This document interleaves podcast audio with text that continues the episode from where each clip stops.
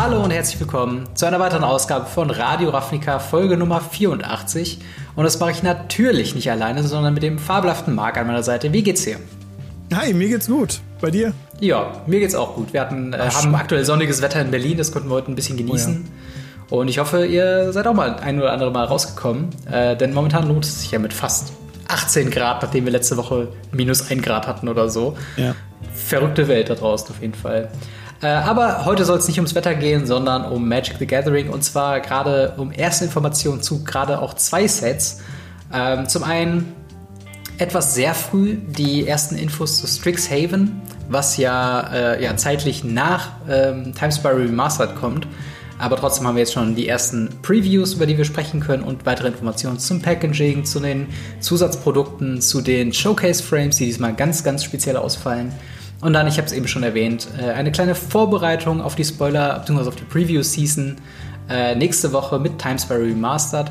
Wenn ihr das jetzt seht am Freitag, dann werdet ihr die ersten Previews schon gesehen haben. Am Donnerstag geht's los. Wir nehmen am Dienstag auf, dementsprechend können wir in der Folge noch nicht drauf eingehen, aber wir haben ein paar, äh, ein bisschen Infomaterial im Vorhinein zumindest schon bekommen.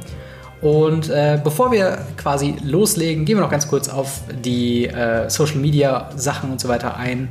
Wenn ihr das Ganze auf YouTube schaut, dann gebt dem Ganzen doch bitte ein Like und abonniert äh, Gamery für weiteren Content. Äh, ja, von Radio Ravnica, aber schaut auch gerne bei äh, MTG Blackside vorbei, das ist der Kanal von Marc. Äh, auch sehr viel Content in der Woche, ich glaube drei Videos oder wie viel machst du pro Woche? Vier mindestens eigentlich, ja. wenn nicht sogar teilweise fünf, sechs, sieben. also da kriegt ihr auf jeden Fall euren Fix an wöchentlichen Magic the Gathering Content. Marc ist da äh, sehr, sehr fleißig, was das angeht. Außerdem äh, könnt ihr auch gerne im Discord vorbeischauen, da euch austauschen, Feedback geben zum Podcast und uns vor allen Dingen auch Fragen stellen fürs Ask Us Anything. Das ist die Rubrik ganz am Ende, wo wir auf eure Fragen eingehen, genauso wie diese Woche auch wieder. Und äh, schlussendlich, wenn ihr den Podcast auch finanziell unterstützen wollt und äh, im Speziellen mich auch mit meinem YouTube-Content unterstützen wollt, dann schaut bei patreon.com slash gamery vorbei und äh, ja, schaut euch um, ob ihr da vielleicht eine Möglichkeit habt, äh, ein bisschen was äh, uns da zu überlassen, um halt neue Tontechnik zu holen, um, ich glaube, neue Beleuchtung wäre bei mir mal dringend notwendig äh, zu holen und so weiter und so fort. Und dann würde ich sagen, mit dem Vorauszeug aus dem Weg, legen wir mal los mit äh, ja, Strixhaven School of Mages. Da hatten wir ein Weekly MTG äh, Videoshow oder Livestream äh, dazu, wo wir ein bisschen weiter, weiter was gehört haben. Äh, es wird wie bei äh, Harry Potter so ein, eine, eine Schule geben, die in weitere Schulen, in weitere Häuser eingeteilt sind. Und davon wird es fünf Stück geben. Die ganzen sind dann nach den verschiedenen ähm, ja, Farbkombinationen, also zweifarbige Farbkombinationen aufgeteilt. Und wir haben pro Haus eine Karte gesehen, und zwar die Commands. Äh, Marc, was sind denn so Commands, die äh, wir bisher hatten? Was macht denn Commands eigentlich aus? Also Commands sind ja meistens Karten, die mehrere Modis haben. Es geht entweder darum, dass man wie bei Karten wie Cryptic Command, die den meisten Modern-Leuten ja geläufig sein sollte, eben sagen kann, man hat vier Modis, man kann zwei Modis wählen und damit kann man eine sehr versile Karte erschaffen. Ja. Es gibt auch andere Sachen. Wir hatten Khans hatten wir schon Commands. Wir hatten, wie gesagt, in äh, damals war das in Lurovine waren, glaube ich, die ersten Commands drin, wenn mich alles täuscht. Das kann sein, ja. Und ähm, dementsprechend, es gibt ganz viele dieser Commands und jetzt haben wir noch mehr davon, weil die Welt braucht mehr Commands. Genau, und ähm, das Schöne halt, wie du schon meintest, ist halt, dass man mehrere Modi hat und im Falle der mhm. äh, Strixhaven Commands äh, kann man direkt auch zwei wählen. Dafür sind die tendenziell etwas teurer. Ähm, ich würde sagen, wir gehen die einfach mal durch und diskutieren mal die Karten. Ja. Das ist ja das Schöne an so einer Sneak Peek, dass man noch Zeit hat, auch jede Karte im Vollen irgendwie auszuschöpfen. Und, äh, Ohne dass eine Masse auf uns zukommt, die genau. wir einfach nicht mehr bewältigen können. Die haben wir dann nächste Woche mit Time Spiral, da freue ich mich auf jeden oh, Fall schon drauf. Ja. Ist ja auch gar nicht mehr so lang hin. Genau. Ähm, dann würde ich sagen, also ich, ich lege einfach mal los mit äh, dem ersten ja. Haus, äh, das Boros-Haus sozusagen. Äh, Lorehold Command. Äh, fünf Converted Mana Cost, drei generische, ein rotes, ein äh, weißes. Und dann die äh, Modi Choose Two, also eine Instant erstmal, und dann Create a 3-2 Red-White Spirit Creature Token. Creatures you control get plus one, plus zero, and gain Indestructible and Haste until end of turn. Lore Hold Command deals 3 damage to any target. Target player gains 3 life. Sacrifice a permanent, then draw 2 cards. Also davon wählt ihr zwei und könnt dann zum Beispiel eine Kreatur machen und dann was sacrificen, um zwei Karten zu ziehen. Oder ihr bekommt eine Lightning Helix, also macht drei Schaden und könnt aus irgendeinem Grund einem beliebigen Spieler drei Leben geben und eure Kreaturen pumpen und Unzerstörbarkeit geben.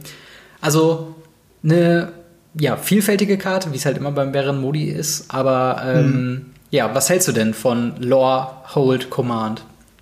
Also ich muss dich erstmal bei einen Sachen verbessern. Mhm es hat nicht 5 CMC, sondern ihr Mana-Value ist 5. Mm, ja. Da können, da können wir gleich im Anschluss äh, auf das Command oh, ja, gehen. auf jeden Fall, ähm, ich finde, das ist der schwächste Command.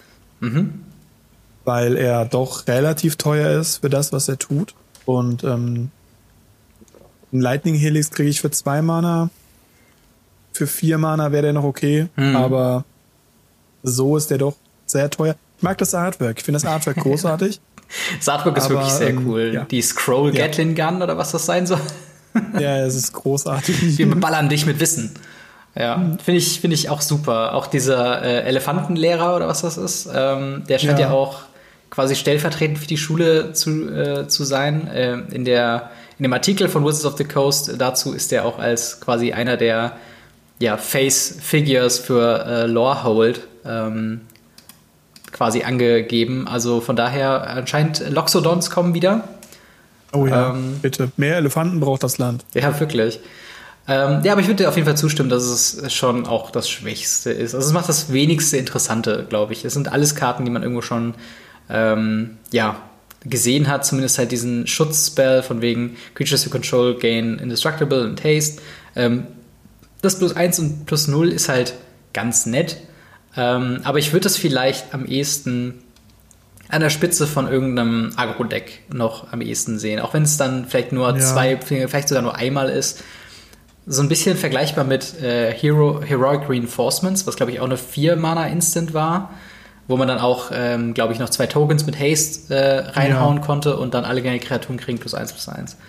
Und ja, genau in so einem, in so einem Spektrum sehe ich das, glaube ich, auch. Wenn man es halt braucht, ja. kann man es halt als Schutzspell verwenden oder für Reach eben drei Schaden machen. Ähm, wie findest du, dass man drei Schaden machen kann und dann einem anderen Target-Player drei Leben geben kann? Äh, tatsächlich interessant, weil äh, das zeigt für mich eine Art von Commander-Play-Möglichkeit. Multiplayer-Möglichkeiten sind für mich immer großartig. Und ähm, ja, man könnte dabei auch hingehen und sagen, hey, ich mach dir drei Schaden, um irgendwas zu triggern, aber du kriegst auch drei Leben von mir. Das ist, ist ganz cool. Oder man kann Leute damit beschützen, so du kriegst drei, du kriegst drei, also er drei Damage, er drei Leben. Und ähm, ich, ich mag sowas. Ich finde das gut, wenn sie sowas machen. Auf der anderen Seite ist so ein Zauber dann ziemlich schwierig zu gestalten, wenn man sich selber halt Shroud gibt. Also sagt, man kann selber nicht mehr das Ziel von Zauber der Fähigkeiten werden, egal von welchem Spieler dann äh, kann man sich selber nicht mehr wählen, um drei Leben zu bekommen. Das könnte ein bisschen kritisch werden. Ah, ja, okay, das, das, das könnte sein. Aber ich meine, also ich finde es überraschend, weil eigentlich momentan eigentlich Design eher dazu geht, ähm, Arena-friendly zu sein. Und ja. die Tatsache, dass man was anderes anklicken muss, ähm, gerade kurz nachdem ist nicht Arena-freundlich. Ist nicht ja. Arena-freundlich. Deswegen halt eigentlich, also bin ich überrascht, dass es diesen Modus gibt, aber es ermöglicht halt diese coole Interaktion in äh, Commander auf jeden Fall. Äh, Aber das geht ja genauso weiter. Wenn wir jetzt zum Beispiel ja, wenn ich gerade mal den Prismari Klar. angehen kann. Ja, gerne. Äh, der Prismari-Befehl ist halt ein, rotes, ein blaues, ein farbloses. Drei Mana-Value. Entschuldigung, mhm. ich wollte gerade Converted Mana-Cost sagen, das ist es ja nicht mehr. Dann bestimmt man auch hier zwei. Man bestimmt, glaube ich, bei allen zwei, wenn ich es richtig im Kopf habe. Ja, Entweder genau. fügt das einem Ziel zwei Schadenspunkte zu. Mhm. Das ist noch Arena-freundlich, das kennen wir, das ist eine Art von Schock. Mhm. Ähm, man hat einen Spieler eurer Wahl, zieht zwei Karten und wirft dann eine Karte ab. Das nee, zwei ist Card Draw. Karten ab. Also oh, draw, sogar zwei ab. Draw Stimmt. two cards, ja, then discard two cards, ja. Ja, ja, genau. Ja, ich habe nur die deutschen Versionen vor mir. So, Deutsch okay. lesen ist für mich ein bisschen schwieriger. ähm, oder eben, und jetzt kommt ein Spieler eurer Wahl erzeugt einen Schatzspielstein. Mhm. Allein das ist schon dieses, warum sollte man dem Gegner einen Schatzspielstein geben? Oder man zerstört ein Artefakt eurer Wahl. Auch hier ist es dieses Arena-freundliche, dieses, mhm. man kann aus Versehen sagen, okay, zerstöre Artefakt und mache einen Schatzspielstein und klicke dann zweimal auf das Gegnerfeld und auf einmal ja. hat der Gegner beides. Vielleicht, also das ist auch nicht so intuitiv. Vielleicht kann man das Command auch darin verwenden, dass man sagt, okay, man gibt dem Gegner einen Schatz, nur um den dann mit demselben Effekt wieder direkt wieder zu zerstören. Man hat einfach nur drei Mana ausgegeben. Ja, aber ich glaube, beim Casten äh, hat man halt noch kein äh, Target für den. Ach so, okay, stimmt. Man muss die Targets vorher ja. wählen, bevor sie auf den Stack gehen, quasi, ne? Genau. Ja, okay. Ja, aber ich meine, Prismani, Prismari äh, Command ist halt so ein Ding, äh, ist, ist wieder ein Izzet-Spell, wieder alle ähm, ja, äh, Phoenix-Spieler denken, okay, ja, jetzt ist Phoenix wieder ein Ding. Ähm, aber ich, ich bin mir noch nicht so ganz sicher. Also, ja, es ist, es ist schwierig, finde ich, diese Commands zu evaluieren, weil man halt irgendwie zwei Effekte hat, weil also drei Mana ausgeben, um zwei Schaden zu schießen, allein wäre halt nicht genug. Zwei Karten ziehen und zwei wieder zu diskarten ist halt, also will auch nicht jedes Deck. Ähm, ja, und selbst zwei Schaden machen und einen Treasure-Token machen oder ein Artefakt zu zerstören, ist halt irgendwie, keine Ahnung, es fühlt sich so an, als ob man halt ähm, so ein Schweizer Taschenmesser einfach im Deck hat und wenn man es halt braucht, dann hat man es, aber ich wüsste gar nicht, was so der Go-To-Move wäre für, einen, für so ein Isit ähm, blitzmäßiges Deck oder, oder Spellslinger-Deck, ähm, was man da am ehesten machen möchte. Also vielleicht am ehesten noch zwei Damage machen und dann zwei Karten ziehen, zwei Karten discarden, einfach ja, nur um Graveyard-Interaktion irgendwie zu machen oder so. Ich finde leider auf dieser Karte keinen blauen Zauber. Stimmt. Das ist mein Problem mit, mit dem Prismari-Befehl. Mhm. Das ist ganz einfach er macht für mich nur rote Effekte. Ja. Weil zwei Karten ziehen, zwei Karten abwerfen. Die einzige Karte, die effektiv gespielt wird, die das tut, ist Faithless Looting. Mhm. Und das ist eine rote Karte.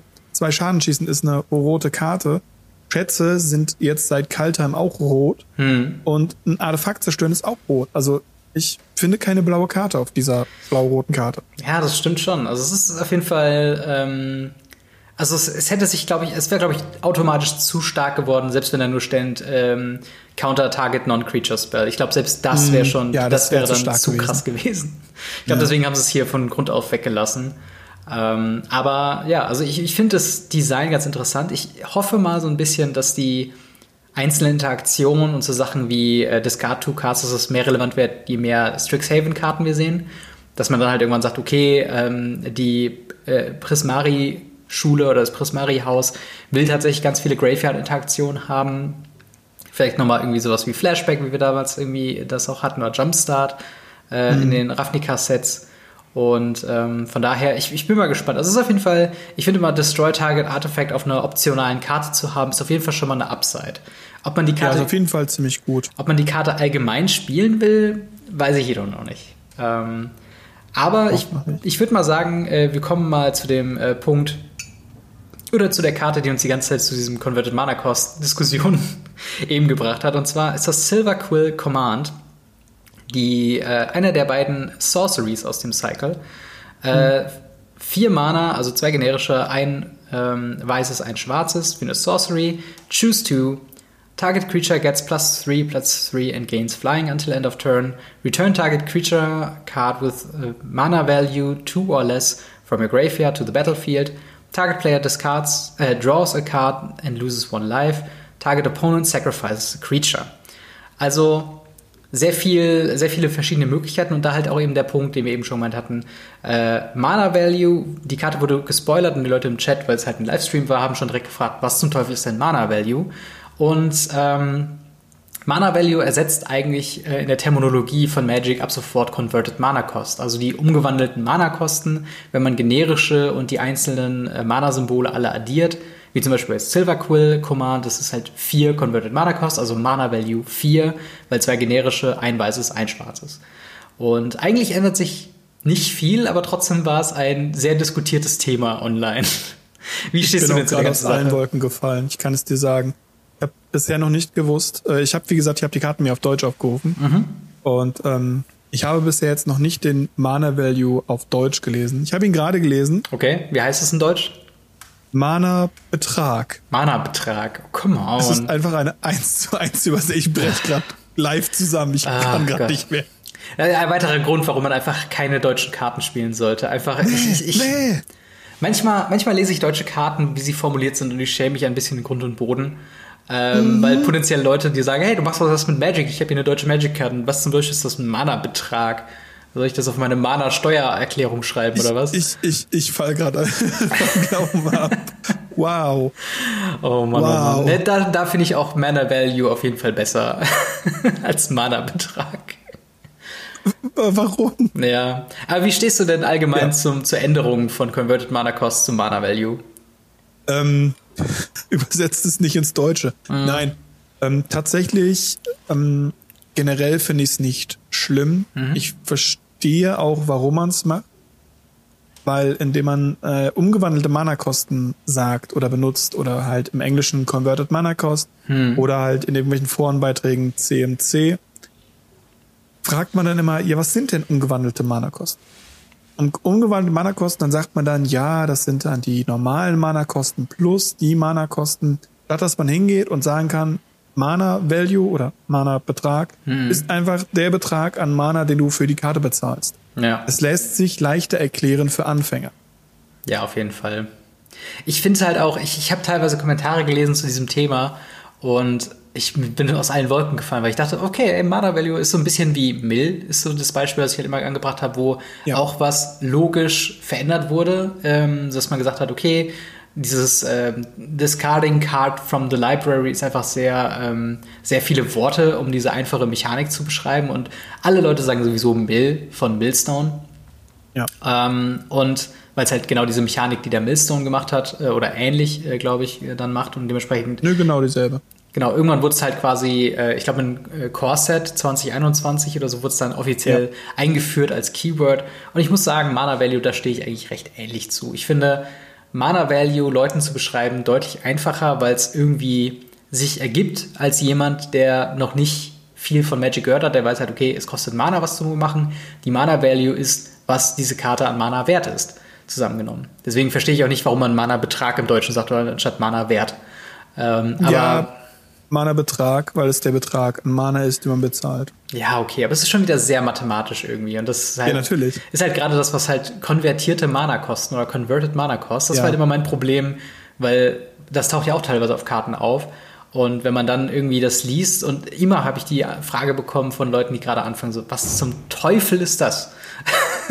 Genau, also äh, ich glaube auch, dass es für Anfänger natürlich wesentlich einfacher ist. Umgewandelte Mana-Kosten zu begreifen ist sehr schwierig für jemanden, der jetzt gerade in das Spiel reinkommt, weil er sieht die Karte und denkt sich, warum heißt das überhaupt umgewandelte Mana-Kosten, wenn es einfach Mana-Kosten sind? Also diese, diese Begriffsförmigkeit war nicht griffig. Ich kann verstehen, dass ganz viele Leute aufschreien, weil Magic-Spieler sind Ja. ähm, teilweise sehr alte Menschen oder in meinem Fall ältere Menschen. und ähm, wir mögen Veränderungen. Das kann ich verstehen. Ja. Aber hierbei ist es jetzt nicht so, dass man mit Fackeln und Mistgabeln irgendwo hingehen muss. Zumindest nicht in der englischen Übersetzung. Bei Ja. der deutschen Übersetzung hätte ich dann doch gerne mal irgendwie ein Wort mitgeredet, weil nee. Ich, ich weiß auch ehrlich gesagt nicht, wir wissen auch tatsächlich nicht, wie, wo das übersetzt wird, oder? Wird das in Deutschland Nee, übersetzt? Ist das ein deutsches Studio oder was? Äh, ich, ich weiß es nicht. Wo es übersetzt wird, weiß ich nicht. Normalfall kriegen einfach irgendwelche Leute, die als Übersetzer gelten, Listen zugeschickt mit einfach Übersetzungssachen. Das war's. Weil ich glaube, Und ähm, die sind meistens auch für viele Dinge zuständig.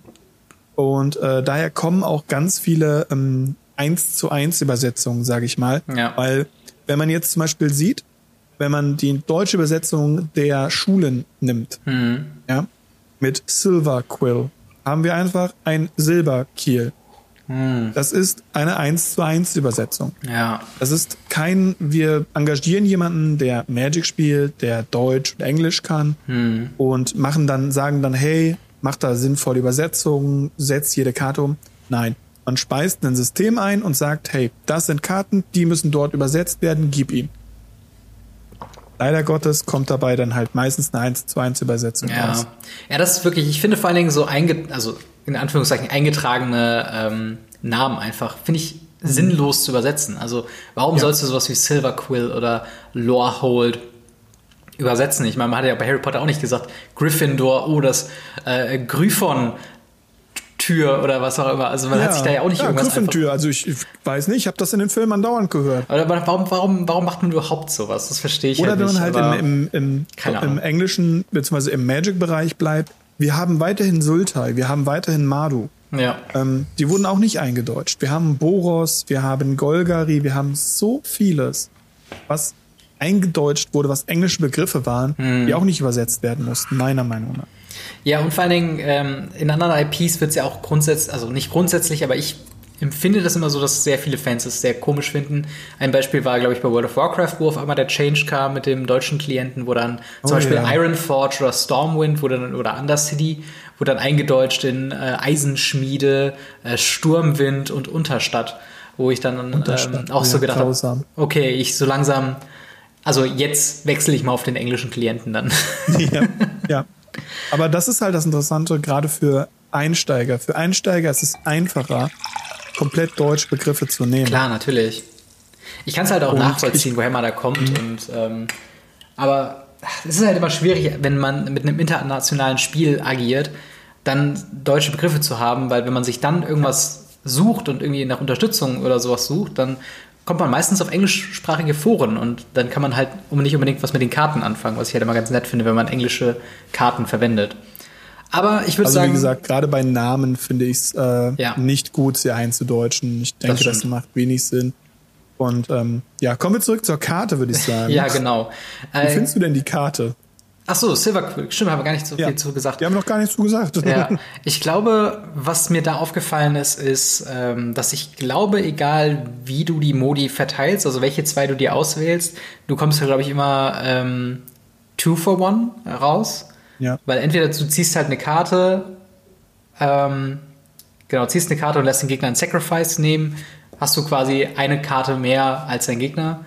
Ähm, Sogar genau, zwei. Oder zwei Karten, genau. Stimmt, genau, das war das Beispiel, wo du, glaube ich, Sacrifice a Creature und eine Cre- Creature von dir kriegt plus drei, plus drei, bist du trotzdem eine Karte mehr quasi drin. Und das ist auf jeden Fall was, was ich sehr mag an dieser Karte. Ich weiß nicht, ob das schon ausreicht, um es in Luris-mäßigen ähm, Agro-Decks oder Aura-Decks zu spielen, weil du hast natürlich auch diese, diesen, diesen, diese Passage drin mit Return Target Creature Card with, äh, with Mana Value 2 or less äh, from your graveyard to the battlefield. Also kannst du ja auch genau unter den Kriterien, wie Luris eine Karte reanimiert, auch mit dieser Karte eine Karte reanimieren oder eine Kreatur. Und das ist auf jeden Fall ein Punkt, der sehr interessant ist. Das ist mir bei keiner anderen so wirklich aufgefallen. Ähm, und äh, es ist halt 4 Mana Sorcery Speed und das ist halt, glaube ich, ein großer Negativfaktor. Ähm, aber vielleicht in, in Standard doch ganz nett vielleicht. Was denkst du denn darüber? Standard Engel. Auch wenn sie nicht reanimieren können. Ja, Ja, also ich, ich glaube auch, dass sie äh, zu teuer ist. Ich glaube, sie ist eine großartige Karte für Commander, aber das finde ich zu jedem dieser Commands, weil sie einfach sehr versil sind. Und ähm, da steckt, steckt ja schon Command drin, ne? ja, ja genau, steckt Command drin. Ähm, ich finde es hier ganz interessant, dass äh, man eben auch einen Spieler eine Karte ziehen lassen kann Mhm. Ja. und ähm, damit eben auch so einen leichten Support-Faktor im Multiplayer erzeugen kann, was sehr interessant ist. Auf der anderen Seite dieses plus drei plus drei in Flugfähigkeit kann halt mal ein Beater sein. Mhm.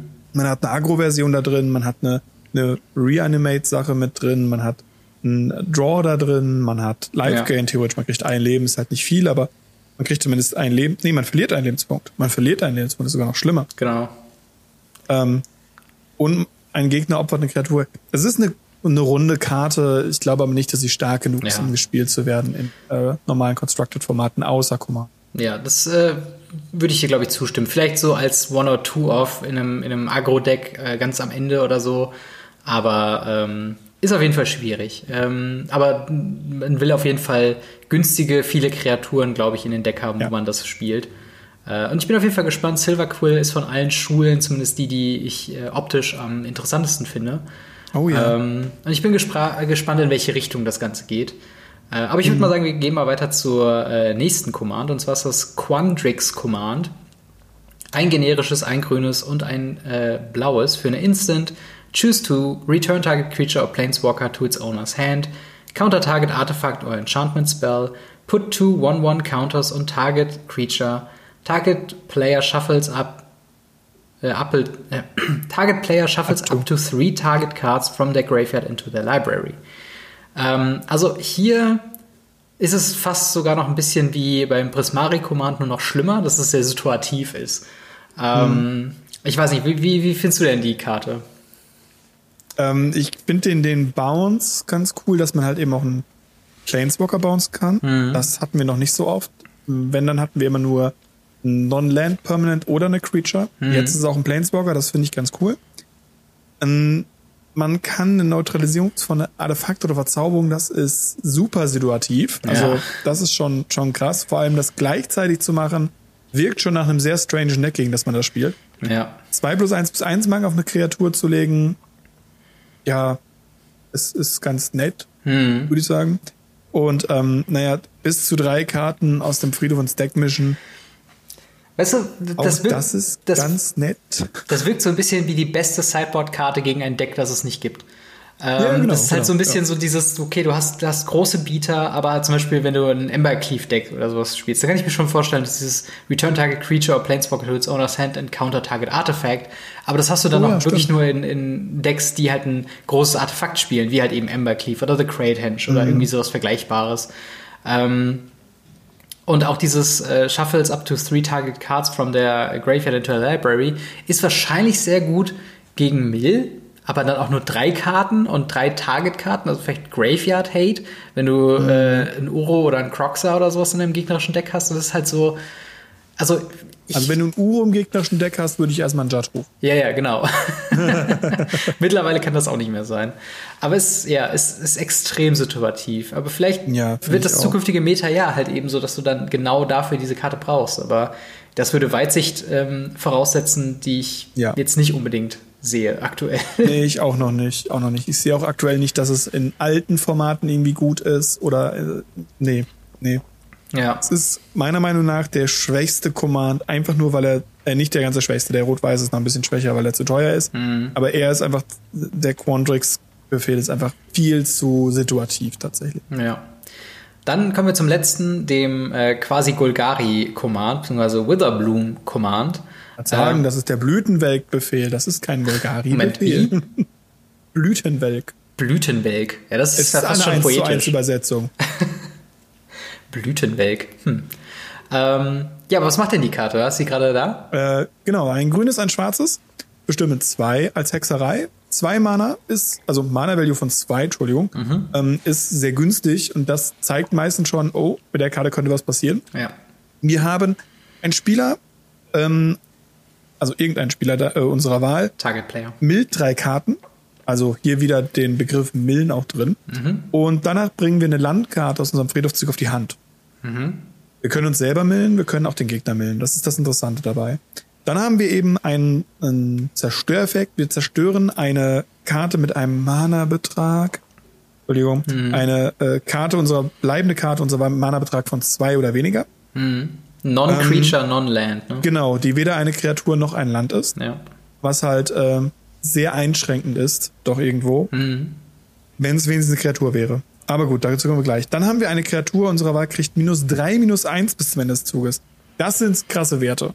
Und ähm, ein Gegner unserer Wahl verliert drei Lebenspunkte und äh, zwei Lebenspunkte und wir erhalten zwei Lebenspunkte hinzu. ja. Ja. Es ist äh, schwierig, aber wobei ich den, glaube ich, am ehesten noch in sowas wie Dredge oder, oder Graveyard-Strategien sehe. Einfach nur, weil ich glaube, Target Player mills three cards, uh, then you return a land card from a graveyard to the hand und destroy target non-creature, non-land permanent with mana value 2 or less sind beides Sachen, die man eigentlich in Dredge haben will. Zum einen, ich glaube, Destroy Target Non-Land, äh, Non-Creature. Äh, das trifft, glaube ich, nahezu jeden Graveyard-Hate, außer die Leyline, die, glaube ich, 4 CMC, also Mana-Value 10, ihr wisst, was ich meine, hat. Ähm, Und das ist halt sehr gut und Mill will man sowieso in so Graveyard-Strategien ja sowieso haben, weil die Karten in der Regel nützlicher sind im Friedhof als auf der Hand bzw. im Deck. Ähm, und das wäre was für zwei Mana, ist das schon ziemlich stark. Natürlich Sorcery Speed ist so ein bisschen, ja, schade, aber wahrscheinlich aus Balancing-Gründen. Oh ja. Ähm, ja, und sonst die anderen beiden, also zwei Leben Drain vom Gegner äh, und halt einer Kreatur minus drei, minus eins äh, geben. Das hast du eben schon gesagt, fandst du krass. Wieso? Ähm, minus drei, minus eins sind krasse Werte. Also ich kenne minus zwei, minus eins. Ich kenne minus fünf, minus null. Aber minus drei, minus eins habe ich, glaube ich, noch nie gelesen. Ja, stimmt. Das fa- passiert auf jeden Fall nicht häufig. Ähm, Ja. Und dementsprechend kann man halt auch mit 3-1, es gibt haufenweise Karten, die mit X1 gespielt werden, die man hiermit einfach abräumen kann. ja. Oder eben die gegnerische Kreatur so weit schwächen, dass man einfach angreifen kann, was sehr, sehr nett ist. Ich frage mich halt ein bisschen, warum haben sie die minus 3 vorne gemacht? Weil zum Beispiel, was ich mir denke, das sind genau die Stats vom Seasoned Hellblade, der sich ja unzerstörbar machen kann. Äh, oder mhm. auch sowas wie Adanto Vanguard, der das ähnliche machen kann. Aber wenn du minus 1 dem gibst, also hinten mit den Leben minus 1 schon geben kannst, dann ist der ja schon hinüber. Also dann brauchst du ja nicht mehr die, ähm, die Attack Points quasi runterzusetzen. Was ich halt irgendwie, was, was ich halt irgendwie weird finde, einfach so diese Entscheidung. Aber auch da um, wieder. Ja, gut, ich denke da tatsächlich schon, äh, ihr kennt mich, ich rechne weniger im Standard, weniger ja, im Pioneer und so weiter. Ich rechne halt in den älteren Formaten. Da muss ich halt zum Beispiel sagen, wenn ich einen Tamogolf auf der Gitarrenseite liegen habe, der mhm. 4-5 ist, der dann zu einer 1-4-Kreatur wird, dann greife ich natürlich in den. Das ja. ist für mich keine Frage. Ähm, den kann ich ja hiermit nicht zerstören. Ja. Deshalb kann ich ihn halt nur sehr stark schwächen. Und ich glaube, es ist ganz nett, dass das minus 3, minus 1 drauf steht, weil wenn ich was nicht zerstöre, dann ist es so schwach, dass ich trotzdem angreifen kann, was einfach super nett ist. Ja, wobei da finde ich schon wieder das Problem, es ist halt leider wirklich Sorcery Speed. Das heißt, du kannst halt nicht ja, im Combat Stat des Gegners da ähm, dem schnell noch minus 3, minus 1 geben, um halt ein bisschen Schaden abzuwehren oder so. Oder mhm. dass du dann das wirklich als Combat-Trick verwendest und dann selbst blockst mit einem. Ähm, also äh, es ist halt irgendwie sehr spezifischer Wert und mhm. irgendwie halt dadurch, dass es Sorcery Speed ist, halt ein bisschen. Weil wenn es selbst vor dem Combat Stat minus 3, minus 1 gibst, dann wird er damit nicht blocken. So, das ist halt so der, der, der Punkt. Ja, auf der anderen Seite komme ich dann durch. Also ist auch nicht schlecht. Die Frage ist natürlich, möchte man diese Karte spielen im Vergleich zu, wenn man auch im selben Deck Abrupt Decay spielen könnte, ja, der klar. einfach ein Removal für Mana Cost 3 oder weniger ist. Ja. Mana Value, Entschuldigung. Und zwar äh, für alles, auch für Kreaturen, nicht für Länder, aber auch für Kreaturen. Mhm. Oder spielt man halt diesen Blütenwelk-Befehl. Ja. Ja, das ist halt, äh, es ist eine schwierige Sache. Also ich glaube, es wird auch, ich glaube, alle diese Commands werden am ehesten noch im Standard gespielt. Mhm. Und da hängt es, glaube ich, sehr stark davon ab, ähm, wie viel Graveyard-Strategien es geben wird, wenn jetzt äh, Witherbloom ja. äh, die Gilde bzw. das Haus sein wird, was sich halt äh, wie, wie Golgari mit sehr viel Graveyard beschäftigt. Dann ist es sicherlich eine nette Karte. Man, könnte man hier hingehen und könnte das Ubi Rogue Deck an ein äh, Sultai Rogue Deck bauen, um eben diese Karte zu spielen, weil sie auch mild, weil sie auch äh, sowas wie Länder wieder raussuchen kann, gleichzeitig aber auch ein bisschen Removal ist? Also theoretisch ja, aber die Frage ist halt, warum will man die Mana Base so schwächen, so ja. schwächen um halt Turn 2 dann spezifisch schwarz und mhm. grün zu haben, wenn du eigentlich zu dem Zeitpunkt auch den äh, Soaring Thought Thief, äh, Thief halt spielen willst ja, und so weiter. Also da, da ist, glaube ich, die Mana-Konstellation, die, die Länder, die wir da am Start haben, sind da, glaube ich, zu schlecht. Aber äh, wer weiß, also vielleicht wird ja tatsächlich auch ähm, ja, sowas nicht ganz uninteressant. Also vielleicht will man halt dann als Fail-Safe oder so den Gegner auch milden können damit. Wer weiß, wer weiß. Also schauen wir mal. Aber das sind zumindest die ersten Karten, die wir ähm, zum Thema Strixhaven jetzt erstmal bekommen haben. Das Ganze wird noch eine ganze Weile dauern, bis wir ähm, zu den eigentlichen Strixhaven-Spoilern äh, kommen, beziehungsweise Previews. Denn wir haben jetzt erstmal noch ein ganzes Set dazwischen. Äh, aber wir haben auch schon einen ersten Blick bekommen auf die ja quasi Showcase-Frame-Karten. Es sind nicht ganz Showcase-Frame-Karten, sondern es sind äh, Mystical Archive-Karten. Das sind äh, ja 63 Reprints, 63 Karten davon im Set wird es geben, beziehungsweise halt nicht zum Set dazugehörend, aber halt in den Booster mit auffindbar äh, sind es 63 verschiedene Karten von Instants und Sorceries in einem neuen Frame, beziehungsweise neuen Artwork. Davon haben wir drei bisher gesehen. Äh, einmal Swords to Plowshare, Opt und Demonic Tutor. Äh, die Karten werden dann nicht standardlegal, sie werden jedoch legal für Limited werden und in eingeschränkten Faktor äh, für Historic. Ähm, das heißt, ihr könnt dann, wenn ihr auf Arena oder auch in Paper dann draftet, dürft ihr die Karten, also wenn ihr dann äh, Swords to Plowshare zum Beispiel öffnet, dann dürft ihr die Karte verwenden für euer weißes Deck als Removal. Das ist gar kein Problem. Ihr dürft sie nur danach nicht in eurem weißen Standarddeck spielen. Aber überall da, wo Swords to Plowshare legal ist, wird, kann, könnt ihr die Version natürlich dann auch spielen. Und äh, ja, wir haben, wie gesagt, diese Mystical Archive-Karten, die wird es einmal in jedem Draft- und Set-Booster geben und drei davon im Collector-Booster. Es gibt noch eine spezielle und, wie ich finde, atemberaubend hübsche äh, japanische Version von diesen Karten. Nochmal mit einzigartigem, ähm, ja, klassisch asiatischem, japanischem Artwork-Design-Stil. Ja mit auch zum Beispiel einer äh, Typeline, also der, der Name der Karte ist in Japanisch ähm, ja, von oben nach unten aufgeschrieben, anstatt von links nach rechts. Was ich auch sehr äh, spannend finde, sorgt man mehr Zeit für das äh, oder mehr Platz für das Artwork. Und halt auch eben dieselben drei Karten quasi bekannt gegeben. Ähm, also auch Swords of Plowshare, Opt und Demonic Tutor. Und ähm, ja, was hältst du von den Karten? Äh, wie findest du sie optisch? Wie findest du, dass man sie im Draft bzw. in Limited verwenden darf? Äh, ja, mein erstes Problem ist, ich will dieses Pre-Release nicht spielen. Warum? Ich möchte in keinem Pre-Release spielen, wo mein Gegner in seinem Pre-Release-Deck Demonic Tutor und Swords to Plowshare spielt. Ich, weil es sind ja in Draft-Boostern drin und Pre-Release-Pack besteht aus Draft-Boostern. Mhm. Und damit werden da mindestens sechs dieser Karten, die nichts mit dem Set zu tun haben, drin sind. Ich finde es krass, dass in jedem Booster ja. sowas drin sein soll wenn sie es gemacht hätten wie in, in Set-Boost, dann ersetzen das die Liste. Mhm. Und ähm, die Liste ist dann halt besonders schön. Es sind nur 63 Karten. Gib ihm alle vier Booster, haben so ein Teil. Voll okay. Aber in jedem Draft und Set-Booster finde ich krass.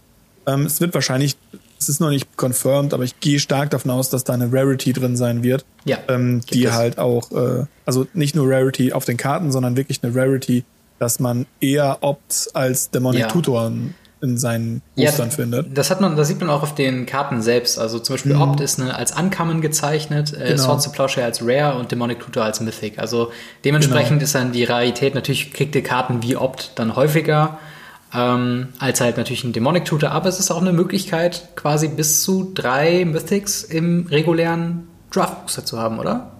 Ja, korrekt. Bloß, wenn sie nicht die Liste ersetzen, könnte es auch die äh, fünfte oder sechste.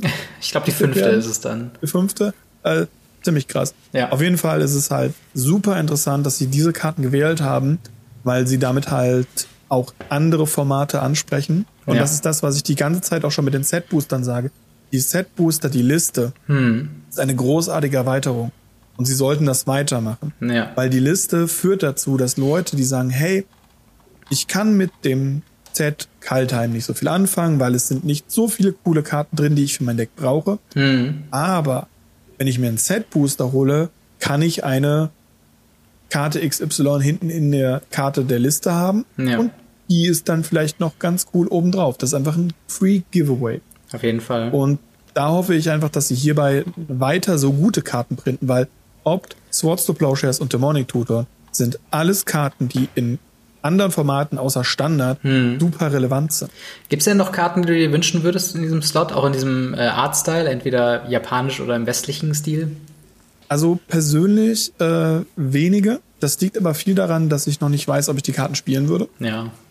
Ähm, weil das, also in meinem Legacy-Deck wahrscheinlich eher weniger. Hm. Vielleicht in meinem Modern-Deck. Äh, Commander sehr wahrscheinlich. Da wird wahrscheinlich ein Spots to Plowshares reinfliegen, wenn ich eins ziehe. Hm.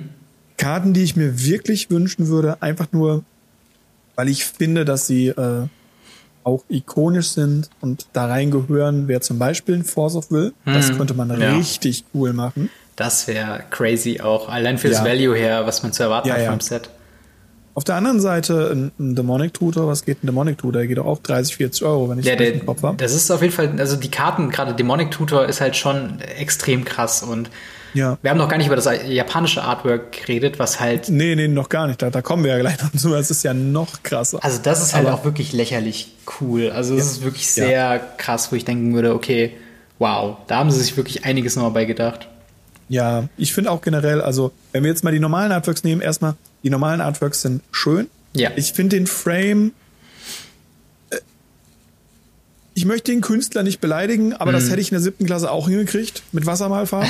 ähm, Na, so das krass Bild nicht, nicht, aber, aber, den Frame hätte ich hingekriegt. Willst ja. du damit sagen, ich konnte in der siebten Klasse nicht gut malen? nee, also ich weiß, worauf du hinaus willst. Es ist schon recht, ähm, es ja. ist sehr klare Farben auf jeden Fall. Ja. Ähm, und man könnte es auf jeden Fall auch simpel ausmalen, aber es ist schon, mm. also gerade Demonic Tutor, da geht halt auch so viel in dem Artwork ab. Und ja. ähm, das sieht schon richtig crazy aus. Ja, also wie gesagt, es geht halt mehr um den Frame. Ja, klar. Das Artwork, die Artworks sind großartig. Also verstehe nicht, warum wir solche Artworks nicht als normale Boosterkarten können, kriegen können. Das ja. ging früher auch. Und ähm, ja, die japanischen, also abartig, warum ich, ich möchte ein Set haben, was in diesem Stil ist. Ja. Das hätte Kamigawa sein können. Ja, das wäre wirklich krass.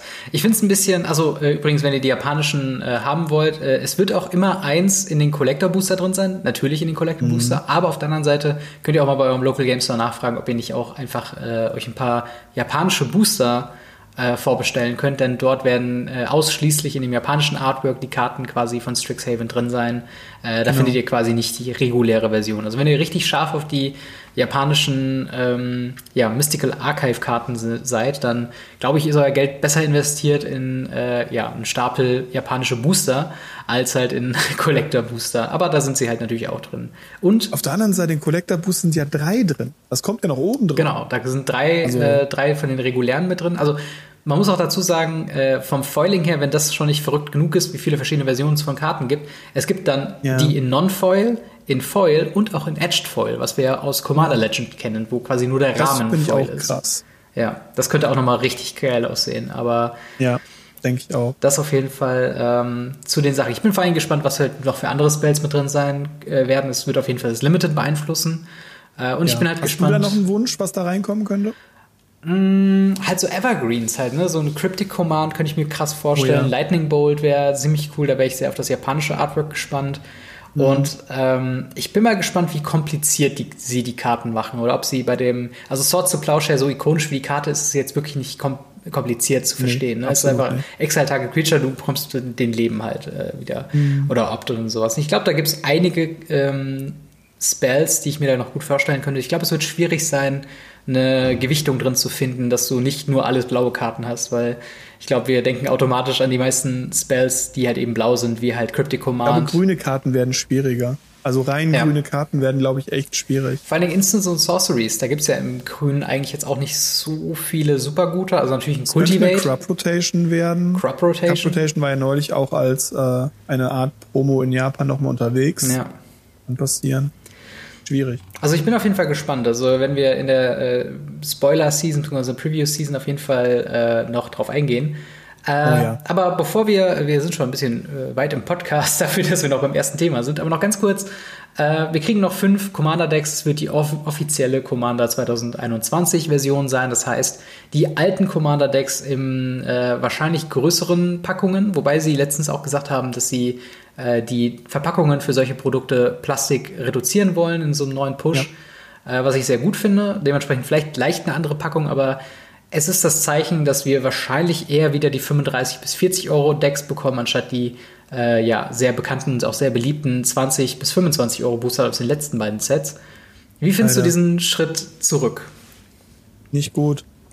Gerade die beiden Commander-Decks aus Kaltheim fand ich großartig. Ja. Und das sagt schon viel aus, wenn ich zu einem Commander-Produkt sage, sie sind großartig, Mhm. weil, naja, ich, ich kenne Leute, die Commander nicht gut leiden können und sagen, das ist so eins der schlimmsten Formate, die Magic hat. Und selbst da kenne ich eine Person, die zu mir kam, so still und heimlich sagte so, hey Marc, ich würde gern das Elfen-Commander kaufen, weil ich das cool finde. Ja. Und äh, das ist einfach, es ist ein cooles Ding gewesen. Die Commander-Decks wurden immer besser. Klar, sie hatten einen kleinen Downfall bei den Commander Legends Sachen, aber es, es wurde immer besser. Warum jetzt zurückgehen? Ja.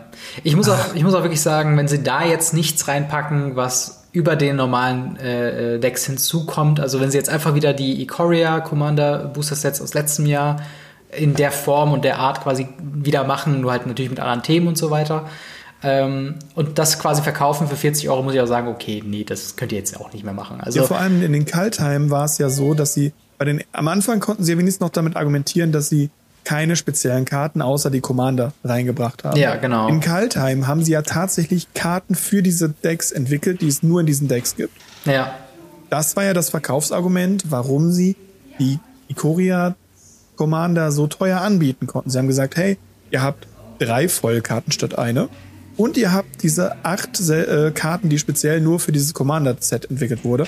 Und naja, das haben sie halt jetzt auch gemacht. Warum sollte man das zurückgehen? Also das ist kein Argument mehr. Deshalb bin ich mal auf das Argument gespannt, warum sie teurer werden. ja. Ich hoffe nicht, dass sie einfach in allgemein den Preis anheben. Da habe ich auch äh, ein bisschen Panik vor. Ja, also ich glaube, was für mich den Preis ähm, ja auf jeden Fall rechtfertigen würde, wäre, wenn halt einfach die, die höher, also wenn einfach höherwertige Karten drin sind, wenn halt wirklich in der Mana Base Shocklands und vielleicht Fetchlands drin wären, also das wären so Sachen, wo ich sagen würde, okay, da kann ich auf jeden Fall sehen, auch wenn sie sich ja eigentlich nicht am sekundären Markt orientieren sollten preislich, ähm, finde ich, wäre es äh, angebracht, die teureren Decks mit den, ich sag mal, vollständigeren Mana-Bases äh, quasi anzubieten, wo du dann nicht so viel upgraden musst. Aber wenn sie quasi immer noch Oh ja. Guild Gates und Taplands drin haben, äh, Loch und Löcher, dann muss ich wirklich sagen, Leute, da müsst ihr mir ein anderes Verkaufsargument äh, quasi anbringen. Ähm, einen letzten Punkt, den ich noch zu Strixhaven habe, ist, ich glaube, auf dem ähm, Artwork von dem Bundle unter anderem äh, sehen wir äh, unsere Lieblingsgeschwister Planeswalker, äh, Rowan und äh, Will von den Royal Scions, zumindest interpretiere ich die beiden als diese. Ähm, was vielleicht meine, meine Wette wäre für, das werden doch unsere Planeswalker für dieses Set sein, oder? Siehst du sie auch Ja, in dem Artwork? Oder? aus. Ja, ja, ja, ja, ich sehe sie auch da drin. Und ich glaube auch, dass äh, sie da drin sein werden. Würde ja auch irgendwo passen. Ja, auf jeden Fall. Ich hätte aber noch einen anderen Punkt, der mir Klar. jetzt gerade eben noch zugeflogen ist, bevor wir die Folge gestartet haben. Mhm. Und zwar ähm, eine Änderung, die mir so zugetragen wurde. Deshalb äh, Quelle beschwert euch bei Leuten, die mir Sachen zutragen. Ja. Ähm, und zwar wird es eine äh, Änderung geben der Presale-Artikel bei Strixhaven. Okay. Und zwar werden nach dem Pre-Release hat- konnte man ja immer an diesem Wochenende konnte man ja schon mittlerweile Displays kaufen von Draft Booster. Mhm. Das soll sich jetzt geändert haben in Set Booster. Also wäre ja nicht schlecht eigentlich. Also Set Booster. ich fänd's auch gut. Ja. Set Booster sind einfach. Nachdem ich sechs Draft Booster aufgemacht habe, um ein, um ein Deck zu haben, mit dem ich dann drei Stunden Spaß hatte, Hm. möchte ich nicht noch Draft Booster öffnen müssen, sondern darf endlich Set Booster aufmachen. Die kamen normalerweise immer eine Woche nach Hm. Release, also zum, äh, nach dem Pre-Release zum Release. Diesmal wird es andersrum sein. Ja. Ja, also äh, klingt gut. Also ich finde sowieso, ähm, wenn zum Pre-Release, warum nicht alle Produkte quasi schon verfügbar haben? Klar, das könnte ein bisschen Ja. eng werden mit der Druckerei und so. Aber ich glaube, da ist der Hype halt am größten und die Leute wollen sich eindecken mit Strixhaven-Kram. Ähm, also warum dann auch nicht äh, Set-Booster quasi anbieten? Finde ich eine sinnvolle Änderung auf jeden Fall. Ja, ich auch. Ähm, aber ich würde sagen, ziehen wir mal weiter Richtung Time Spiral Remastered, das, wie ich eben schon gesagt hatte, ja, was jetzt am nächsten kommt. Und äh, wenn ihr das jetzt Ja. am Freitag seht, am Donnerstag ging schon die Preview-Season quasi los. Dementsprechend gehen wir nächste Woche da weiter drauf ein. Was wir aber bekommen haben, ist am Montag eine Ausgabe von Good Morning Magic, wo Gavin Verhey, der äh, Senior Designer oder einer der Senior Designer äh, für Produkte quasi dabei war. Und er erzählt ein bisschen was zu Time Spiral Remastered. Äh, so ein paar Eckdaten. Es wird 289 Karten geben, davon sind 121 Common, 100 Uncommon, 53 Rare, 15 Mythic Rare und äh, eine wilde Mischung sein aus allen äh, Time Spiral Block äh, Booster Sets. Also es ist sowohl Time Spiral als auch Planar Chaos als auch äh, Future Sight. Und äh, was diese drei Booster-Sets besonders gemacht hat, ist, dass es dort immer eine Bonuskarte oder waren es mehrere Bonuskarten oder war es immer nur eine? Es war eine Bonuskarte, die man äh, haben konnte und das war auch, glaube ich, nur bei Time Spiral so. Naja, also in Planar, Planar Chaos gab es ja diese wie Damnation, wo es dann quasi Wrath Da of waren God die Time, das waren, das waren, also es, es gab in, Color in, im ersten, genau, es gab äh, Time Shifted Card, Color Shifted Card und Frame Shifted Cards. Genau. Und ähm, im Frame Shifted Cards sind zum Beispiel die Karten, die oben, die haben die Mana-Kosten leicht an die Seite gelegt. Mhm. Meiner Meinung nach der schönste Frame, den sie je hatten. Ja, wo Ähm. original auch Tamagolf herkommt, ne? Ja, genau, zum Beispiel. Oder Avon Mind Sensor oder andere Karten, die auch gespielt werden tatsächlich. Ja. Und ähm, dann haben sie die Time-Shifted-Karten, wo eben zum Beispiel Damnation gedruckt wurde, was ja ein schwarzer Wrath of God ist. Ja, das Oder sind eben sogar Shifted. Das sind die Color Shifted Karten, weil sie Äh, quasi. Color Shift, Entschuldigung, Genau, ja. Entschuldigung, jetzt habe ich mich selber durcheinander gebracht. Genau, Color Shifted. Oder sogar Karten von der Reserved List, die Mhm. aus Grün mit Drop of Honey in Weiß getimeshiftet wurden. Ja. Und ähm, ja, dann gab's halt im ersten Teil davon, also in ähm, Time Spiral selber, gab es eben diese Time-Shifted Cards, die eben alte Karten waren, die wieder reinkamen Genau. im alten Frame. Genau, und sowas in der Art soll es halt in Time Spiral Remaster jetzt auch geben. Jedoch lässt man sowohl die Future Side als auch die äh, Color Shifted Karten weg, sondern es werden rein ähm, ja, Time, Shift, äh, Time-Shifted Cards werden, also wie wir schon Ja. gesagt haben, im Old Border hauptsächlich geben. Ja. Ähm, jedoch Karten, die vorher noch nie im Old Border waren. Also ich glaube, die Karten, die wir bisher haben, ist Path to Exile, Chalice of the Void, Relentless Threads, äh, Cranial Plating und Lotus Bloom. Äh, und das werden alles Karten sein, die quasi in diesem alten Frame gedruckt werden. Das werden die Bonuskarten sein. Ähm, Genau. Dementsprechend halt keine ähm, Planar Chaos oder Future Sight Frames, aber die Karten aus den damaligen Sets können in Old Border oder halt in den regulären Magic Border gedruckt werden. Ein bisschen kompliziert und schwer quasi weiß zu machen, aber äh, quasi was ihr erwarten könnt, sind der reguläre Border, aus denen alle Karten aus den Booster Sets äh, sein können und halt eben die Old Border, was halt dann spezielle Karten sind, die auch außerhalb des Booster Sets sein können. Ja. Ähm, genau, äh, es wird keinen Planeswalker geben und äh, laut Gavin Verhey Karten für Pioneer, Modern, Legacy, Vintage, Commander und Standard und selbst Pauper geben, was natürlich eine breite Masse ist und da kann viel PR-Gelaber hinterstecken, aber ähm, das sind so die Informationen, die wir vor Time Sparrow Remastered zumindest jetzt erstmal haben.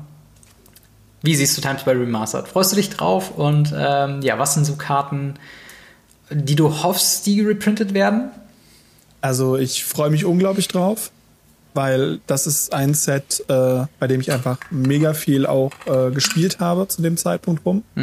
Und es sind Karten drin, die mich äh, ganz hart an das erinnern, was, was für mich Magic ausmacht. Ich habe Angst, dass sie, und ich glaube, das wird auch passieren, dass sie den ganz neuen Frame, diesen, wie nennen sie ihn mittlerweile? Modern? Äh, nee, Horizon Frame? Ich weiß gar nicht, Also- wie er heißt. Also du meinst den, den, den wir jetzt so bei regulären Magic-Karten haben? den wir beim regulären haben, dass sie diesen benutzen und nicht den alten von damals. Das heißt, wir werden dann diesen, diesen komischen Punkt da unten reinkriegen. Mhm. Ja, ich diesen glaub, das wird- das wird so sein bei den regulären Das wird passieren, denke ich auch. Ähm, aber das wäre ein cooler Move gewesen, wenn sie da die alten genommen hätten. Ja. Auf der anderen Seite, ähm, ich fand es ein bisschen seltsam, dass wir schon Timeshifted Karten, also diese, diese Old, nee, nicht Time, doch Timeshifted Karten bekommen haben, und zwar in den Set Boostern von Kaltheim.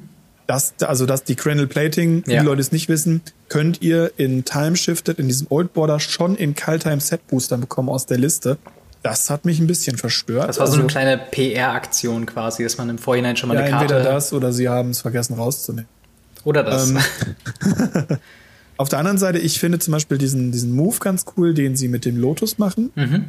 Weil der Lotus war ja damals die Pre-Release-Promos. Damals hat man ja nicht so ein Pre-Release-Pack gekriegt Ja. wie heute, wo man dann ähm, eine eigene Promo drin hatte. Jeder hat seine eigene Promo bekommen und durfte dann so sein spezielles Deck draus bauen. Nein, wir haben einfach sechs Booster gekriegt, haben Sealed Deck gemacht und haben mit diesen sechs Boostern dann gespielt. Und am Ende des Events hat dann jeder die Promo gekriegt. Ja. Und ähm, das war eben damals der Lotus und das ist derselbe Lotus, den wir jetzt auch kriegen. genau. Nur jetzt Weil im alten Border. Ja, genau, jetzt im alten Border. Mhm. Ähm, als Release-Promo tatsächlich, als Release-Party-Promo. Ich weiß zwar nicht, ob wir offiziell Release-Partys machen dürfen, ich glaube noch nicht. Aber Wahrscheinlich ähm, nicht. die Promo gibt's dafür zumindest schon mal. Ja. Bei den anderen Karten, Chalice of the Void, ich kenne eine Person, die wird ganz bitterlich weinen und ähm, ich kenne mehrere Leute, die werden ganz bitterlich äh, in den Geldbeutel greifen und richtig weinen. Ja. Ich freue mich auch Aber- schon sehr auf den Reprint, weil dann kann ich mir vielleicht auch mal Ja. Chalice of the Void wirklich leisten. Ja, ich hoffe, dass sie nicht teuer werden im Old Border, aber ich sehe es nicht, weil ich habe gesehen, was damals die Time-Shifted-Karten gemacht haben. Gerade Mhm. wenn sie, also nicht glitzern ging noch, aber wenn sie glitzern, ähm, wovon ich ja leider ein paar Leute kenne, die sehr auf Glitzer, Glitzer stehen, ähm, die, die sind meistens sehr teuer. Und ähm, da bin ich halt mal gespannt, was sie hiermit machen. Hm. Ich finde es großartig, dass sie das machen mit diesen, mit diesen Time-Shifted-Sachen. Ja. Ich habe jetzt noch nicht ganz verstanden, warum sie diese Frames alle einheitlich machen müssen. Ich fände es cool, wenn sie den alten Tamogreif nochmal einen Reprint gegeben hätten, Ja. also den ganz alten. Oder eben die alten Border benutzt hätten. Aber so können wir wenigstens Karten, die damals einen Timeshifted Border bekommen haben, können jetzt halt einen normalen Border kriegen. Ja. Bin halt noch gespannt, mit welchem Artwork. Ja, das auf jeden Fall. Also ich glaube, so ein paar Karten, worauf ich mich am meisten freue, ist, wir, wir haben, glaube ich, schon mal in der vorigen Folge, haben wir schon mal über Times Square Remastered ein bisschen geredet und da auch, glaube ich, so unsere Top-Liste schon rausgesucht. Ähm, aber ich glaube, die ganz großen Hits sind halt sowas wie wirklich Tamagotchi, äh, Chalice of the Void, vielleicht ja sogar sowas wie äh, Ensnaring Bridge oder ähm, hier Etherwild. statt alte Artworks. Ja, aber dass sie halt das nochmal reprinten. Also mir ist jetzt prinzipiell erstmal egal, quasi in welchem Frame es sein wird, sondern einfach nur, auf welche Reprints ich mir äh, am ehesten noch hoffe. Ähm, und ich glaube, Ja, dass aber man, nee, stopp, stopp, stopp. Das Problem ist ja, es sind ja Reprints von Karten, die in Ding drin sind, oder? Ja, ja, schon klar. Aber, aber ich meine ja, dass sie so oder so quasi einen Reprint quasi erlebt haben. Also selbst wenn Chalice Ach of so, the Void jetzt nur Ja, in okay, diesem das Bonus-Slot auftaucht, taucht er ja zumindest schon mal häufiger auf als ähm, zuvor, wo er halt nicht geprintet wurde. Klar, das ist dann noch nicht so ein krasser ähm, Drop im Preis, aber zumindest ein bisschen was. Ähm, und darauf hoffe ich halt einfach.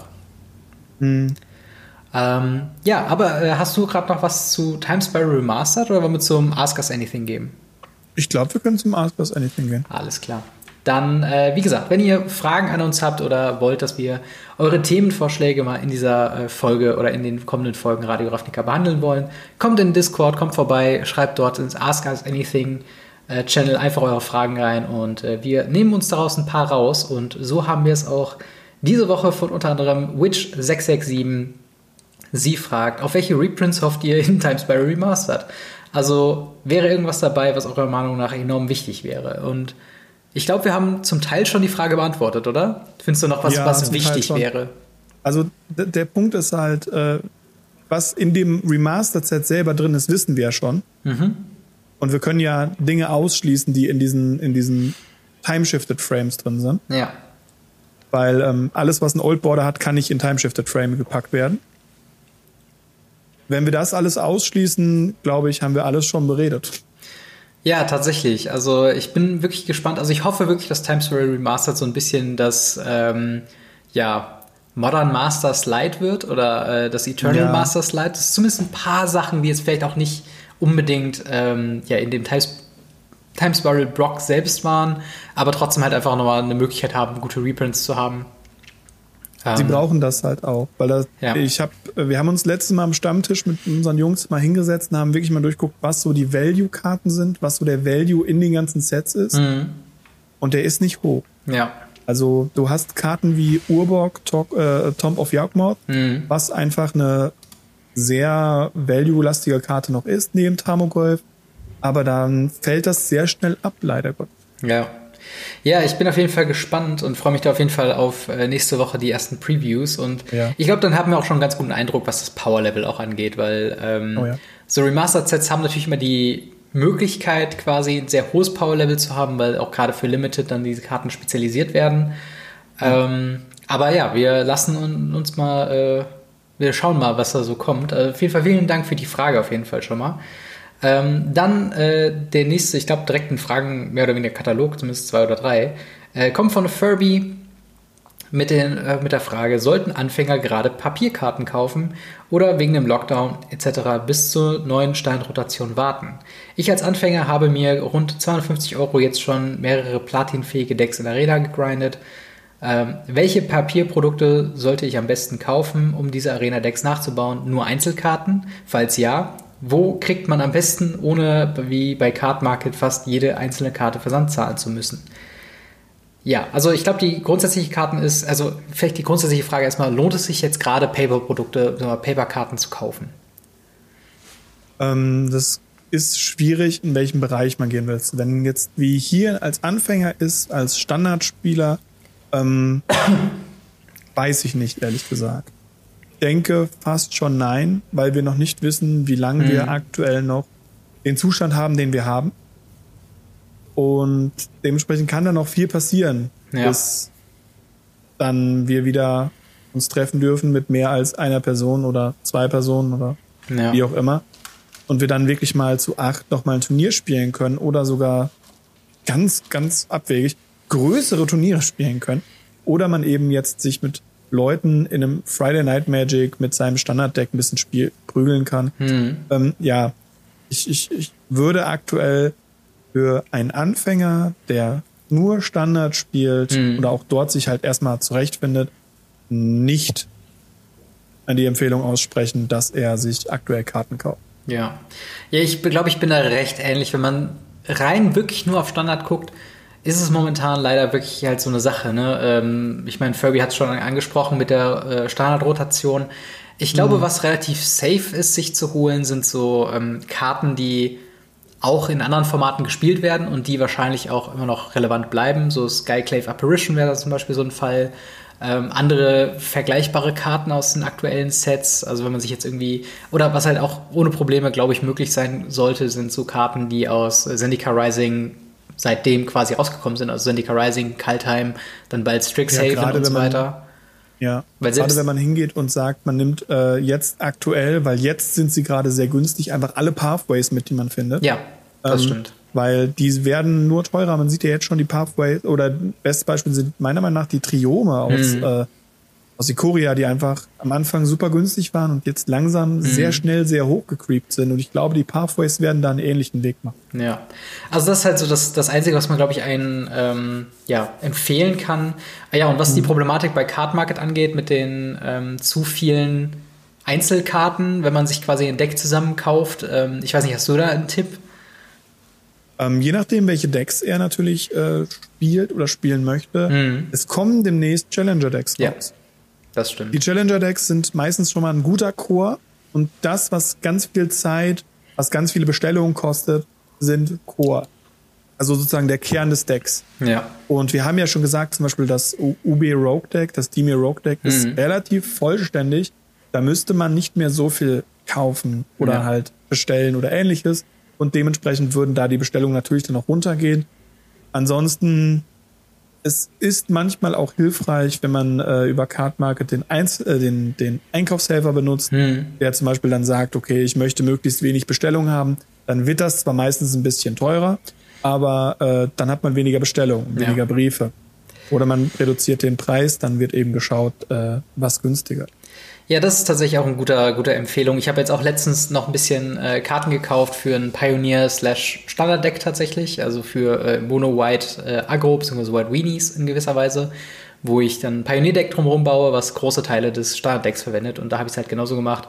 All diese Uncommons, die man nicht im Playset hat, wie zum Beispiel Usher of the Fallen oder ähm, mir fällt hier Seasoned Hallowblade und sowas alles. Das sind halt so Karten, die habe ich dann bei den größten Händlern, die dann eben die meisten Karten in lächerlicher Anzahl äh, parat haben, habe ich mir einfach geholt. Da habe ich zwar vielleicht dann pro Karte 10 oder 15 Cent mehr gezahlt, aber im Großen und Ganzen musste ich jetzt nicht von fünf verschiedenen Händlern quasi äh, eine Karte einkaufen. Und ähm, mhm. es ist ein bisschen nervig, sich bei Card Market herumzuwuseln. Äh, und der Shopping Wizard oder der Einkaufshelfer, wie, äh, es, glaube ich, im Deutschen heißt, der hilft da auf jeden Fall schon.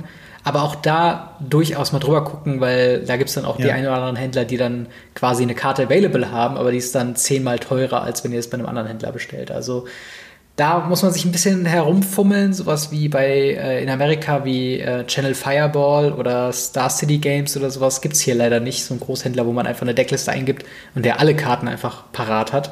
Zumindest meistens, meines Wissens nicht, oder? Ja, doch, gibt es schon. Äh, es gibt Händler, die das haben, die auch online immer noch sehr viel machen. Mhm. Aber die Preise sind dort meistens noch mal ein Stück höher als über äh, Card Market. Ja. Ähm, es gibt Händler, die das machen. Man muss, glaube ich, auch wirklich nur Magic-Händler online angeben. Mhm. Äh, dann findet man die ziemlich, ziemlich schnell. Und ähm, auch dort ist es gerade für Anfänger, äh, die sich nicht viel mit dem System beschäftigen wollen. Ich meine, kann ja einfach mal, nee, ich nenne einfach mal keine Namen, weil sonst fühlt sich wieder irgendjemand äh, äh, benachteiligt oder angegriffen oder sonst was. Sucht einfach danach, googelt danach. Es gibt auch, wie gesagt, Online-Händler, die auch ganz viel gelistet haben auf mhm. ihrer eigenen Homepage und ähnliches. Die sind dann meist ein bisschen teurer, aber ihr kriegt alles von einem Händler. Ja. Ihr habt einen, einen Anschreibpartner, den ihr anschreiben könnt und fragen könnt, hey, wie sieht das aus? Die und die Karte wollte ich auch noch, habt ihr den auch noch? Mhm. Meistens finden die noch irgendwo im Lager. Das gibt's auch. Ja. Also ja, also es klingt auf jeden Fall äh, recht sinnvoll und ich glaube, das, was das Nervigste ist, glaube ich, halt wirklich noch nicht mal die teuren Karten, die dann irgendwie so 5 Euro aufwärts mhm. irgendwie kosten, sondern halt wirklich so diese 2 Cent Commons und Uncommons, die man halt ja, eben für ein Standarddeck halt auch braucht. Und da kann ich wirklich nur empfehlen, ähm, halt die größeren Händler aufzusuchen, die irgendwie fast alles in Stock haben und einfach mal ein bisschen zu schauen, dass ihr dann alles von einer Station bekommt, weil dann bezahlt ihr einmal nur Versand. Und äh, ja, Furby, ich hoffe, es war ein bisschen hilfreich für dich. Ähm, sonst gerne auch nochmal äh, Rückfragen dazu stellen. Wir können auch im Discord mal ein bisschen zu diskutieren und vielleicht ein paar Empfehlungen aussprechen. Ähm, aber ja, wir haben noch äh, einen zweiten, ähm, ein zweites Paar Fragen und zwar von Heimdall, der uns fragt, wie seid ihr zu euren Online-Namen gekommen? Ähm, auf welche Sets freut ihr euch dieses Jahr besonders und auf welche Mechaniken äh, würdet ihr euch in näherer Zukunft zurückwünschen? Fangen wir mal an. Äh, wie bist du denn zu deinem Namen gekommen? Blackie, aka MTG Blackset, aka Mark? Ähm, ja, ich äh, habe früher wurde ich äh, bin ich überall als Fallen Angel rumgelaufen. Dann habe ich versucht, ein, vor über zehn Jahren einen YouTube-Account zu machen. Mhm. Dann wurde Fallen Angel natürlich schon vergeben. Dann ähm, fand ich äh, Seht ganz cool, äh, beziehungsweise halt im Deutschen dann das Set. Und ähm, das war auch vergeben. Dann dachte ich mir so, hey, du trägst fast nur schwarze Klamotten, machst du mal Black Set. Mhm. Das war auch schon vergeben. Und dann habe ich meinen Let's Play-Kanal damals einfach The Black Set genannt. Mhm. Und äh, habe dann irgendwann gedacht, hey, machst du noch einen Magic Channel? Wie nennst du den jetzt? MTG Black Set. Mhm. hochkreativ, ich weiß, ich weiß, ganz kreativ. Mhm. Aber so ist der Name halt entstanden. Ja, also ich glaube, also bei mir ist es auch nicht ähm, weniger beliebig fast schon. Also jetzt bin ich gespannt. Äh, tatsächlich den Namen Re oder also RII, den habe ich schon seit der ersten Schulzeit, wo äh, wir uns irgendwie immer so ja so, so Spitznamen gegeben haben. Da gab es dann äh, der die eine hieß L und die andere hieß sowas und ich war halt Re, weil halt Re Ra Roadshop, warum nicht? Okay, ähm, ja. Und im Endeffekt kommt das Game ganz beliebig davon, weil ich halt einfach Videospiel-Fan bin und auch lange Jahre Videospiele gespielt habe. Und das passt ja. natürlich auch zu äh, Magic the Gathering, da es halt auch ein Kartenspiel ist und dementsprechend halt Gamery. Mhm. Und es, ich finde es halt auch schön, also hinter dem Namen stand ich gar nicht so lange, aber tatsächlich ist es was ganz Schönes bei äh, Twitter unter anderem oder auch bei Patreon oder bei anderen Sachen, einfach zu wissen, dass Gamery existiert, ohne eine Zahl hinterzusetzen ähm, was bei Twitch zum Beispiel nicht funktioniert hat. Und äh, bei, es funktioniert nicht überall, aber zumindest bei Twitter und bei Patreon und äh, ich glaube bei YouTube auch, war es recht simpel, ähm, quasi Gamery als Name zu bekommen. Und deswegen habe ich gedacht, komm, ich habe schon einen Twitter-Account in dem Namen, warum dann noch großartig ändern? Bleibe ich doch einfach mal bei Gamery. Ähm, also auch nicht ein großes Geheimnis dahinter, sondern einfach ein äh, Schulname, der irgendwie hängen geblieben ist, zusammen mit Videospiele. Ähm, dann, äh, ja, auf welches Set freut ihr euch dieses Jahr äh, am meisten? Ich weiß gar nicht, was kommt denn eigentlich alles? Also ich weiß, dass es im Standard soll es ja wieder zurück nach Innistrad gehen mit einem ja, Wolf und Vampir-Set kommt ein Doppelset so. raus. Genau. genau. Da kommen zwei Sets raus, einmal Werwölfe, einmal Vampire, je nachdem, was du mehr magst. Dann hast du eben Strixhaven, du hast Modern Horizon 2, oh, du jo. hast äh, das Remaster-Set und naja, Kaltheim kann man ja nicht mehr erzählen. Das ist ja schon seit einer Woche draußen und damit alt. Ja, und äh, Adventures of the Forgotten Realms, das Dungeons and Dragons Magic Set. Oh ja, stimmt, das Dungeons Dragons Magic, das habe ich natürlich schon für vergessen. Es kommt einfach zu viel raus. ja, aber auf was freust du dich denn am meisten? Oh, ich weiß es ehrlich gesagt nicht. Ich würde jetzt standardmäßig sagen Modern Horizon 2, weil mhm. da sind Fetchländer drin. Ja. Ähm, ich, ich hoffe, da sind einfach noch coole Reprints drin und auch ein paar neue Mechanics, weil das letzte Modern Horizon, auch wenn es mitten im Fire Design war und ganz viele Karten daraus mittlerweile im Modern gebannt sind hm. und das Legacy theorisieren und, und, und. Ich fand's ein cooles Set. Es hat Spaß gemacht, die Booster aufzumachen. Da waren Value-Karten drin. Sie haben die Snow Mechanic cool gemacht. Hm. Und ja, eigentlich ein cooles Set gewesen. Ich hoffe, dass die Modern Horizon 2 nicht versauen. Und dann freue ich mich drauf. Ja. Ansonsten natürlich Werwölfe in Innistrad. Ja, ich muss auch sagen, ähm, ich glaube, das erste, ja, das erste Innistrad-Set, das wird, glaube ich, Werewolves sein. Also es ist unter dem, unter dem Spitznamen Werewolves. Also das heißt noch nicht Innistrad Werewolves, sondern der offizielle Name wird noch revealed. Ne, die kommen ja gleichzeitig raus. Ach, es sind zwei Sets, die gleichzeitig rauskommen. Es sind zwei Sets, die gleichzeitig rauskommen. Einmal Werwolf, einmal Vampire. Wow, okay. Ähm, es ist noch nicht viel bekannt. Meine persönliche Spekulation ist aktuell, dass sie einfach eine alternative Timeframe machen. In dem, auf dem einen Time also in der einen Zeitsprung mhm. haben die Werwölfe auf Innistrad gewonnen, in dem anderen Zeitsprung haben die Vampire gewonnen. Und da wird einfach nur geguckt, welcher Planet cooler aussieht. Hm. da weiß ich ja noch nicht, was ich davon halten soll. Ich wollte gerade sagen, Innistrad ist eigentlich ganz cool, ist eigentlich immer cool. Ähm, ja. Auf der anderen Seite weiß ich nicht, wie das ist, wenn da wirklich zwei Sets rauskommt. Aber sonst Modern Horizon ist ein sehr großer äh, Bringer. Äh, ich bin mal gespannt, was da neben den Fetchlines drin sein wird, was so mhm. Reprint-mäßig angeht und auch neue Karten.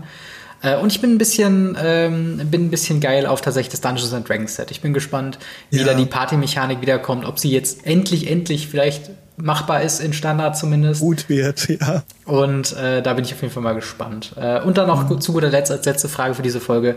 Welche Mechaniken freuen wir uns denn drauf? Hast du da gerade eine, die dir äh, ins Auge springt, als worauf du dich da freust? Ja, wir wissen ja nicht, wie was kommt. Also äh, es geht, glaube ich, eher ums Wünschen, welche Mechanik wir uns wünschen. Ja, genau. Und äh, keine Ahnung, ich will die Welt brennen sehen, ich möchte Storm wieder haben. Keine Ahnung. Äh, Dredge wäre auch nett. ja, ja, Ich weiß es nicht. Also ist schwierig. Also ich, ich würde mir tatsächlich wie immer eigentlich mehr Sagen wünschen. Ich bin ein sehr großer Fan von Sagen. Ich weiß, du magst sie nicht so, aber ähm, das, das würde ich mich freuen. Sonst tatsächlich hatten wir jetzt gerade Ist das schon viele. eine Mechanik oder ist das noch ein Kartentyp? Ne, das ist eine Enchantment und dann die Mechanik oder die Untergeschichte äh, Geschichte ist halt Saga seh ich, quasi. Ich, ja, ich. Ähm, und sonst, wir hatten tatsächlich schon meine Lieblingsmechanik, was Landfall ist, was man, glaube ich, nicht glauben könnte, dass das meine Lieblingsmechanik ist, ist aber ich finde, die belohnt einfach am ehesten noch das, was man ohnehin in Magic machen sollte, und zwar Länderspielen jede Runde. Und dementsprechend ähm, sind das eigentlich so meine zwei Lieblingsmechaniken. Und ich hoffe zumindest auch noch ein paar mehr Sagen. Ich bin gespannt, ob es dann so Easter Egg-Sagen gibt von vielleicht berühmten Dungeons and Dragons Sets, wo man dann sagt, okay, eine, eine cool. sehr beliebte Kampagne von Dungeons and Dragons wird jetzt hier als Saga nochmal aufgearbeitet. Damit verwenden, also für Storytelling verwenden die das ja am meisten. Ähm, und das wären, glaube ich, so zwei Sachen, worauf ich mich am meisten freuen würde. Das wäre auf jeden Fall richtig cool. Ja, das äh, habe ich mir gedacht. Also ich bin mal gespannt, äh, was da noch alles kommt. Aber es kommt auf jeden Fall sehr viel. Also äh, Ja. da auf jeden Fall vielen, vielen Dank an die Fragen, äh, für, die, Oh für ja. die Fragen Heimdall. Äh, und wie gesagt, wenn ihr Fragen habt für uns, dann kommt in Discord vorbei, schreibt uns äh, am besten vor Dienstagabend noch die Frage, damit wir sie noch mit in die Folge reinnehmen können. Und äh, dann würde ich sagen, haben wir soweit den Podcast. Nochmal ganz kurz äh, ein Dankeschön an unsere äh, Patreon-Gold-Unterstützerin Witch667, die auch eben eine fabelhafte Frage gestellt hat. Vielen, vielen Dank, dass du äh, ja, uns bei Patreon unterstützt. Äh, wenn ihr ebenfalls genannt werden wollt in den Credits, dann könnt ihr das gerne auf patreon.com äh, slash Gamery euch mal angucken und mal schauen, ob ihr was dabei ist, wo ihr uns unterstützen könnt. Sonst schaut im Discord vorbei, schaut bei uns auf Twitter und Instagram vorbei. Alle Links dazu findet ihr in der Videobeschreibung. Eigentlich bei mir überall Gamery und bei dir eigentlich überall MTG Blackset, wenn mich nicht alles täuscht. Ja, irgendwie schon. Genau. Sonst äh, Abo da lassen, wenn ihr es auf YouTube guckt. Positive Review, wenn ihr das bei Apple Podcasts oder bei Spotify hört. Liken, wenn das in irgendeiner Art und Weise geht. Und äh, in dem Sinne, vielen Dank, Marc, dass du mit dabei warst. Immer wieder gerne. Und dann hören wir uns bzw. sehen wir uns auch nächste Woche wieder. Haut rein, bis dann. Ciao. Ciao, ciao.